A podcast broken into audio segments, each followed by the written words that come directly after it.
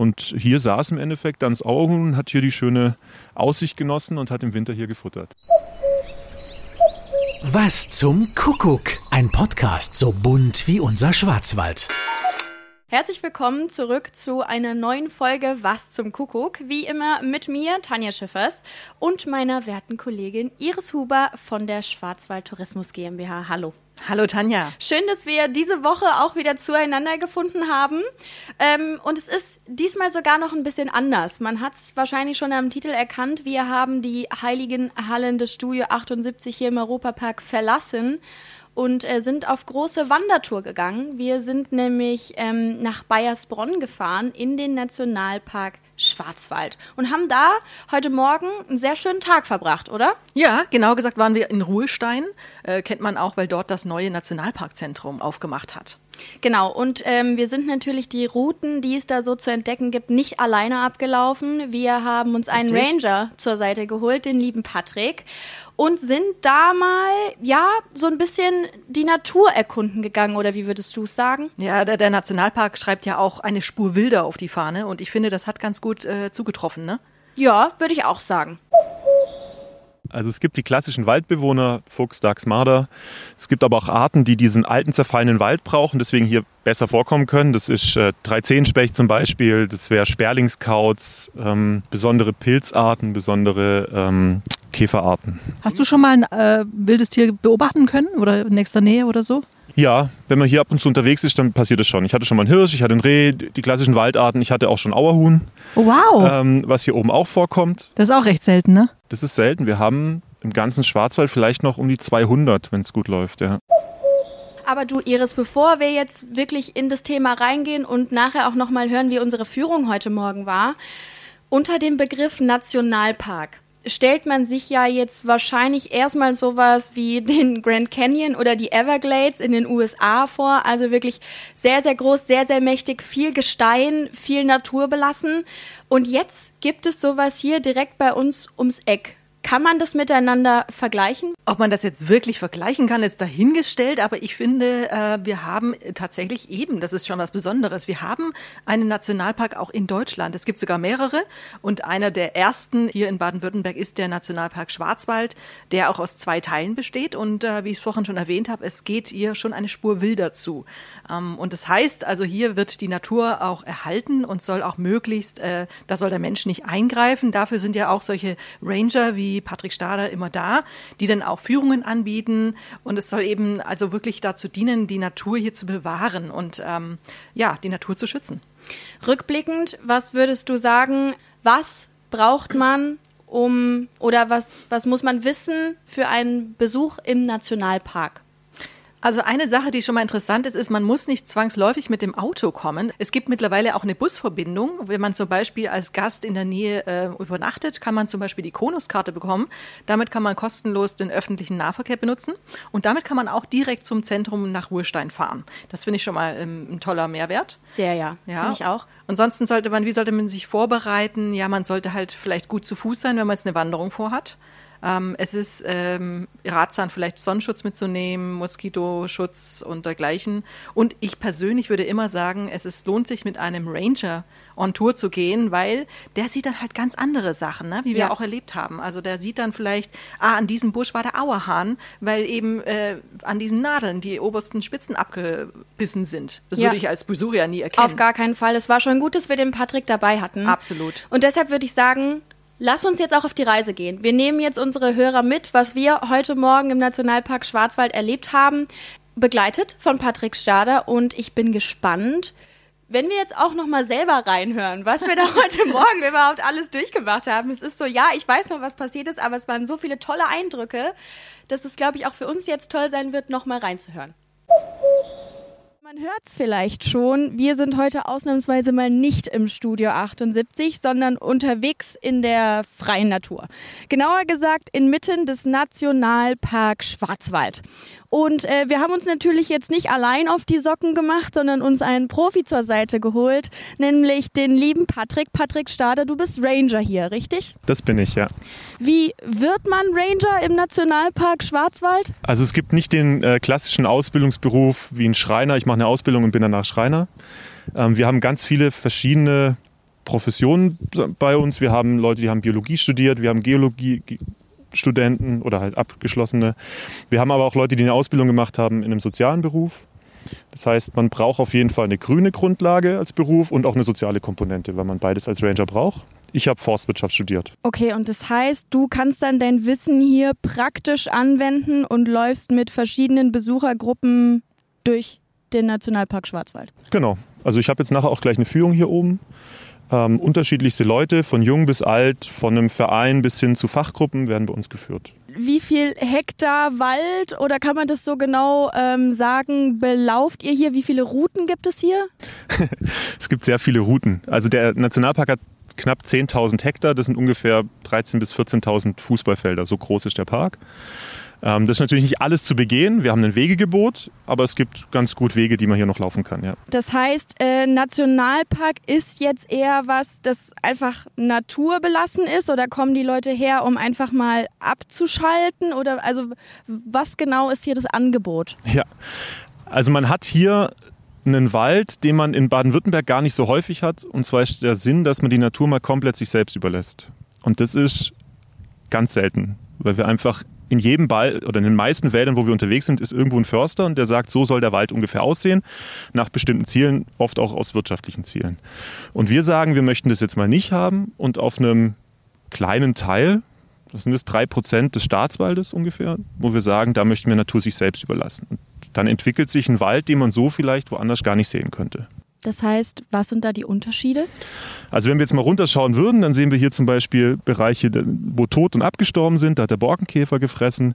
Wir haben einfach Wälder, die alt werden und auch zerfallen dürfen. Und im normalen Wirtschaftswald, da habe ich zwar auch zum Teil Totholz, aber den Großteil muss ich natürlich ernten, weil ich ein Brett möchte und ein Brett soll nicht morsch sein.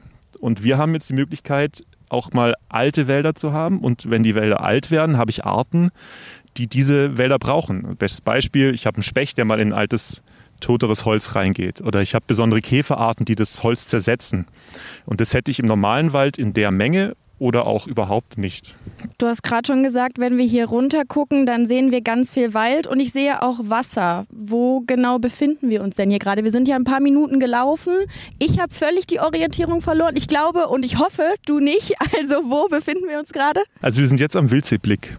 Und das ist für uns so die, die klassische, sage ich jetzt mal, Route vom Infozentrum aus läuft man ungefähr eine Dreiviertelstunde, bis man hier oben ist. Und dann hat man einen echt schönen Blick über das gesamte Tal. Unten der wilde See, ein Karsee, also in der Gletscherzeit oder in der letzten Eiszeit entstanden. Hat die Mulde hier ausgehobelt und dann haben wir den See als übrig geblieben. Kann man ja auch auf eigene Faust einfach mal ein bisschen die Natur bestaunen?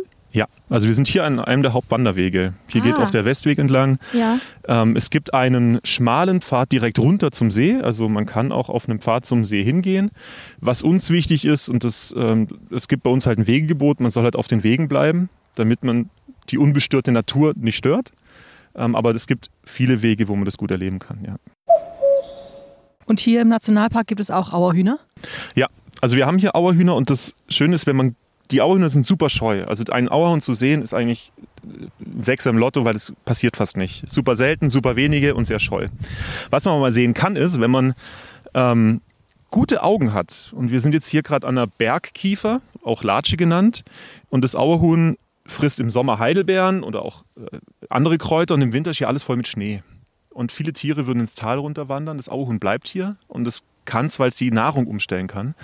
Und es frisst vor allem die Nadeln von den Bäumen, ganz gerne die Bergkiefer. Und wenn man hier jetzt mal die Bergkiefer anschaut, dann sieht man, dass die Nadeln hier in der Mitte abgezwickt sind.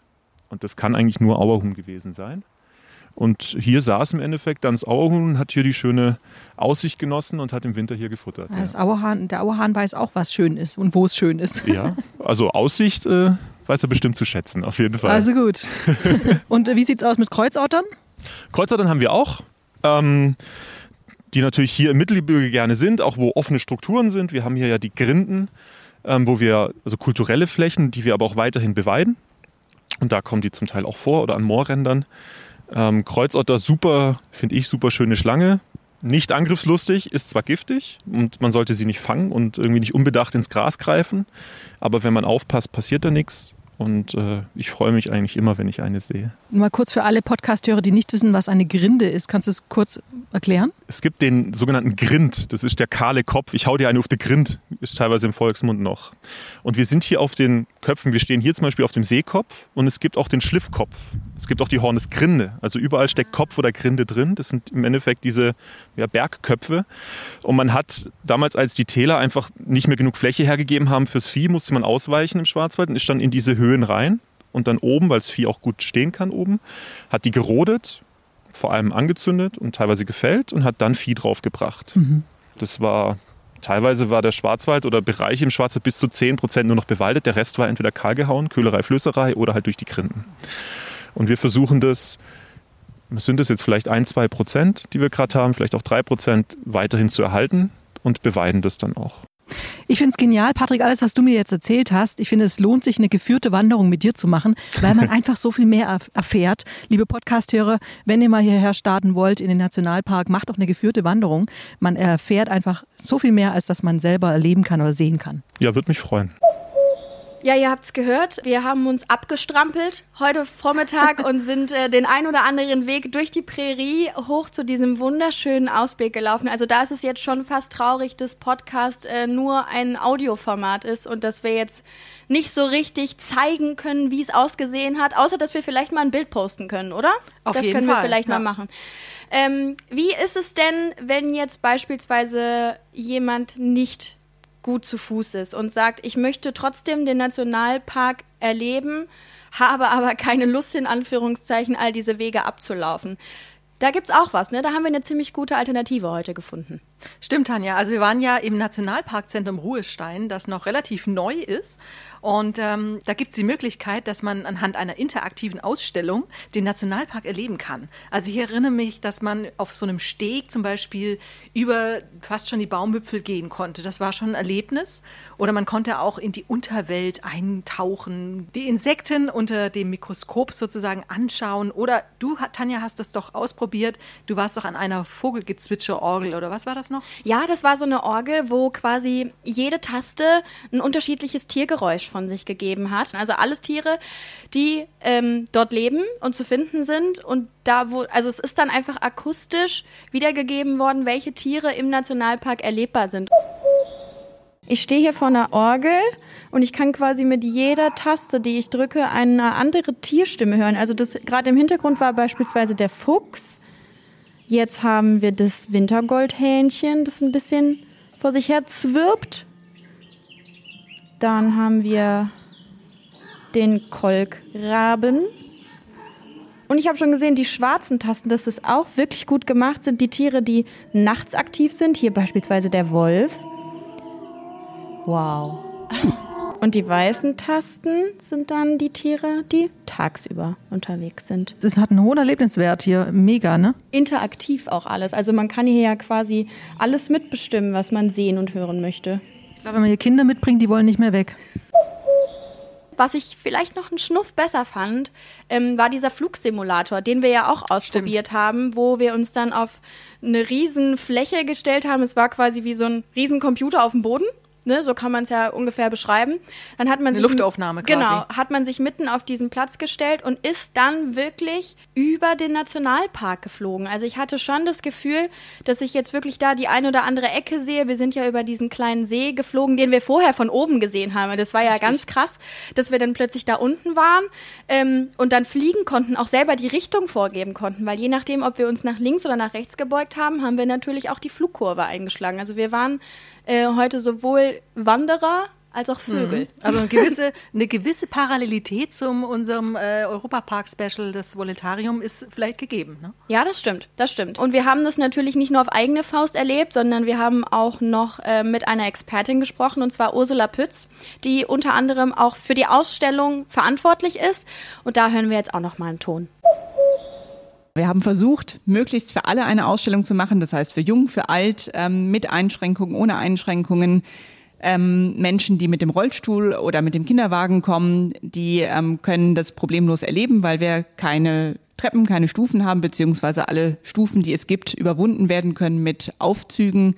Wir haben außerdem für Menschen, ähm, die gehörlos sind, äh, überall eine Übersetzung, genauso wie für englisch- oder französischsprachige Gäste ähm, gibt es die Möglichkeit, die Sprache umzustellen.